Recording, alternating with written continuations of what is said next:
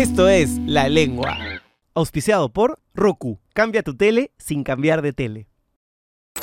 Cuando te cuentan esos testimonios y tú lo describes con tanta con tanto conocimiento, con tanta seguridad, me animo a decir, de otras civilizaciones, ¿te animas a decir o a pensar o, o a hacer un ejercicio mental de cuál es la civilización más cercana que puede estar partiendo de que existe vida fuera de la Tierra, que creo que es algo de lo que tú estás convencido, ¿no?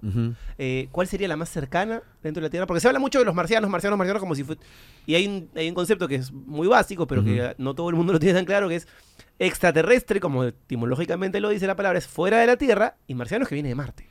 Entonces, ¿cuál dirías tú bajo ese esquema que es la civilización más cercana que tenemos nosotros? Bueno, muy buena pregunta, ¿eh? muy buena pregunta. Este, no lo sé. No lo sé. O sea, lo que yo sé es qué civilizaciones nos visitan, pero no sé cuál es, cuál es la que está más cerca. Lo que te puedo decir, por ejemplo, es cuál es la que más interactúa con nosotros. Ahí está, buenísimo. Los grises. Pero no interactúan de manera positiva. ¿No? Estos, estos benditos lo que hacen es, están en otro, en otro level, parece, de conciencia. Entonces ellos pueden estar aquí y pueden estar en otros planos dimensionales. Y ahí entra un rollo, pues, de las dimensiones. Jacobo Grimberg y todo ese rollo. Que ahora está muy de moda. Está muy de moda. Muy esto, de ¿no? moda, Y eso eh. pasó en el- lo desaparecieron en el 94. No, pero eso, eso fue a raíz de un capítulo de History Channel, la serie Inexplicable. El capítulo 1 fue de Jacobo Grimm, que nadie lo conocía, y fue en el 94. Y justamente hoy día, bueno, no estamos grabando hoy día, hoy día voy a aparecer en History Channel en un capítulo inexplicable. No, voy a aparecer en seis capítulos, el día de hoy va a ser el primer capítulo, pero bueno, es un cherry al, al paso. Este, Este- hay que meter siempre. Sí, sí, este, no, además que es un, una- una gran, un gran público Gracias. y muy inteligente. Este, a pesar que la lengua, ya, usan la lengua, ya. bueno, pero para usar la lengua hay que ser inteligentes, ¿o Sí, no? claro, la Se están riendo ahí, o sea, imagínate. Una ¿no? parte muy importante del cuerpo es la lengua. Así es, de multiuso, multifunción. Este, ¿en qué quedaba? En, la, en los Ah, ya, que en los más grises. interactúan con nosotros. Sí, ¿qué pasa? Que ellos interactúan estando aquí, estando en otro plano de realidad. los Entonces, grises es el nombre de la civilización. eh, no, se le conoce porque son grises. Ok. Estos, estos cabe- el- los cabezones de ojos almendrados. El típico alien Sí. que sale en un emoji. Y lo que yo digo, ajá, ese. Y lo que yo digo, el extraterrestre este, eh, políticamente correcto, ¿no? Porque eso, es el que más difunden y con intereses, ¿no? Entonces, esos son los que están más interactuando con nosotros porque nos manipulan, hacen lo que le da la gana, nos operan, nos meten cosas y uno cree que está en el contexto de un sueño. Y no son sueños. Y yo me atrevo a decir que de 100 personas que viven, por ejemplo, en Lima, unas 15 han sido abducidas. Así de esa cantidad es lo im- importante del tema. Pero nadie habla del tema porque todos creen que están soñando, que todos han tenido pesadillas, que han sido influidos por, una serie de Netflix, etcétera. Pero así de, de- de- de fuerte es el tema. Abducido quiere decir esta sensación de que viene la nave, literalmente como lo vemos en las películas, sale la luz y te jala, ¿no? Abducción es secuestro extraterrestre. Claro, claro. Regresión es la posibilidad de que una persona haga recordar a otras sus vidas pasadas. ¿Qué otra palabra me dijiste? Eh, la Matrix, Bueno, la Matrix es ya es un concepto muy interesante y que tiene que ver, mira, todo el mundo se imagina a Keanu Reeves con un saco negro. claro, pero yo creo que, Y claro, la cosa no va por ahí, pues, ¿no? Sí, Evidentemente. O sea, pero- pero sí no, en todo caso. los conceptos que hablan en la, en, en la, en la película Matrix este, tiene que ver con conceptos de la física cuántica, de la teoría de las supercuerdas, vamos a decir en, en sencillo, de la posibilidad que la realidad no sea de tres dimensiones solamente. O sea, que la realidad cree la gente que es este, esta habitación, largo, ancho, Ancho. y profundidad, más tiempo, ¿no? Este cree- eh, la gente cree que es eso. Bueno, no es así, pues. La realidad no es como esta habitación, la realidad es como este edificio. O sea, un edificio, ese edificio creo que tiene 10 pisos. Ya, entonces la realidad es así, tiene 10 dimensiones, digamos. En cada piso vive gente. Y nosotros creemos en nuestra ignorancia y arrogancia que solamente somos los únicos que vivimos en el edificio, solitos vivimos. No, en el primero hay gente, en el segundo hay gente, en el tercero puede ser que en el cuarto haya los, muertos, en el quinto estén los extraterrestres, en el sexto estén los ángeles, y quien te dice que en, en la azotea vive Dios. Entonces cuando uno ve es que pasan de un piso a otro, o sea, pasan de una dimensión a otra. Y eso tiene que ver, pucha, ya más loco ya- ya- de Jacobo Grimm, con la conciencia. O sea, nosotros, la realidad no es la realidad, sino es la interpretación. Correcto, A través de la percepción y los sentidos. ¿no? Claro, y, eso tiene, y tu interpretación tiene que ver pues con tu Sistema de creencias. sistema de creencias, de qué país eres, qué tramos has Cómo tenido. te han educado. Claro, si te has sacado la vuelta. O sea, todo eso se junta ¿Y por qué estás riendo ahí? Lo han, lo han, lo han, lo han, Ah, lo han abducido, sí, creo, sí, a mi causa. Lo han abducido y lo han, lo han corneado, creo. Porque No, no, no. eh, sí, eh, Renate, quiero sentar, no pudo. No sé por qué, no sé por qué. No sé. Necesita su cojincito de dona para poder sentarse. el Sí, pues, bueno, en fin, disculpa la, in- la indiscreción. Otros temas, gracias. Otros temas. Pero tiene que ver con, con eso, o sea que la realidad es multidimensional. Entonces, si es así, y ahí viene lo, lo escalofriante, ¿es posible que esto no sea real? ¿Qué puede ser? Y ahí te cuento rapidito nomás la experiencia que tuve hace unos seis meses, que es la única experiencia que tiene en mi vida que me ha dado miedo. Porque la gente dice, doctor ¿y ¿usted cómo este, trabaja estos temas? No, no me da miedo, la verdad. Porque ah, para mí es más bien la fascinación por lo desconocido. ¿No? Qué rico es investigar, irte a Huaraz y entregar a la gente que, ha visto ovni. Bacán. No me da miedo. Y fantasma, estar ahí, captarlos y todo. No, pero lo que me pasó, y tiene que ver con la Matrix, hace seis meses, eso sí me dio profundo miedo, que fue lo siguiente. Tú sabes de que en Lince hay unas calles en las cuales la gente desaparece.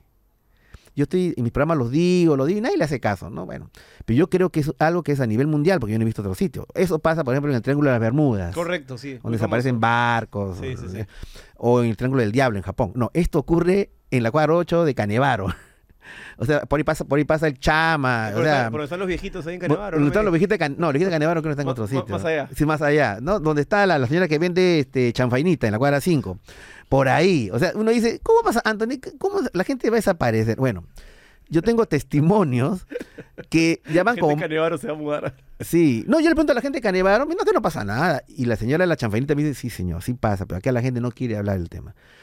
Lo que sucede es que la gente va, no todos, pero muchas personas desaparecen y aparecen en otro sitio. ¿Cuál es el sitio? Una especie de desierto.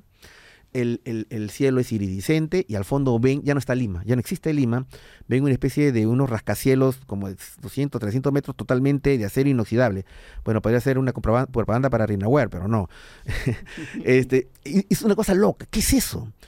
Entonces, yo, de tanto testimonio de la gente me cuenta, taxistas, un montón de gente, yo lo que pensé era que era un viaje, Un portal o algo un así. portal. Yo pensé que era un portal.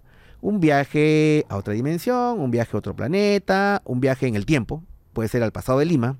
Lima no existía, era desierto, como el Cairo. Lima está construido sobre desierto, como el Cairo. Sí, claro. O puede ser el futuro de Lima. O sea, hubo un, eh, un evento postapocalíptico, el apocalipsis zombie, qué sé yo, y ahora todos están en guetos tecnológicos, en, en esos edificios. No sé, un viaje, una traslación.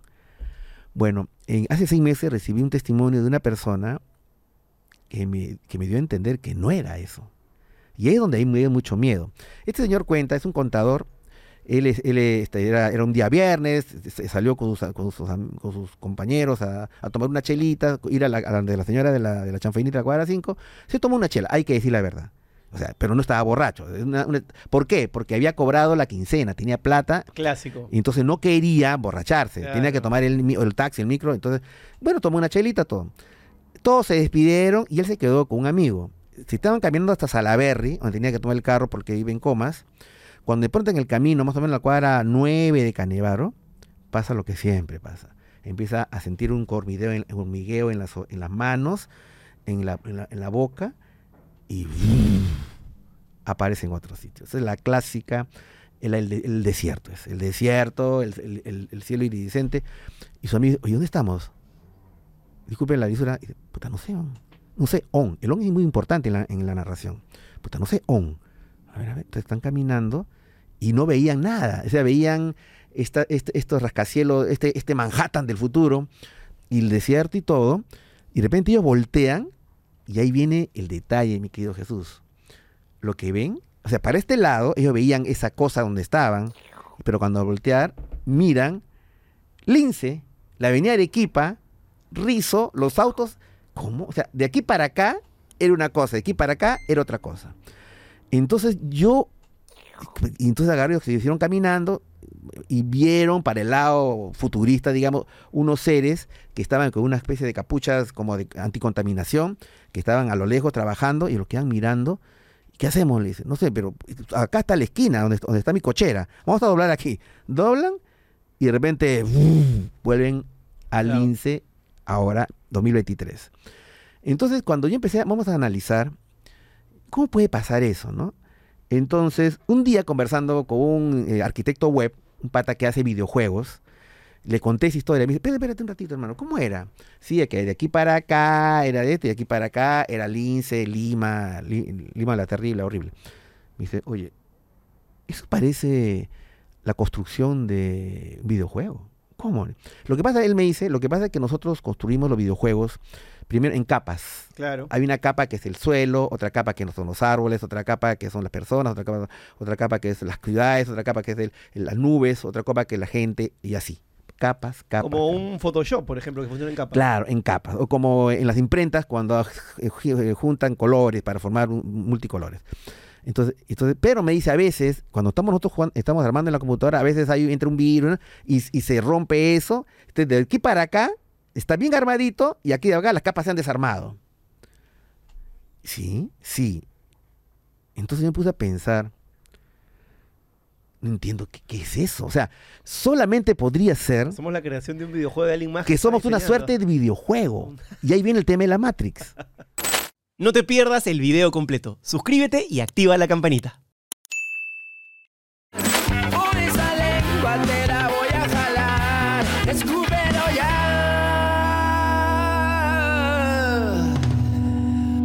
Esto es La Lengua. Auspiciado por Roku. Cambia tu tele sin cambiar de tele.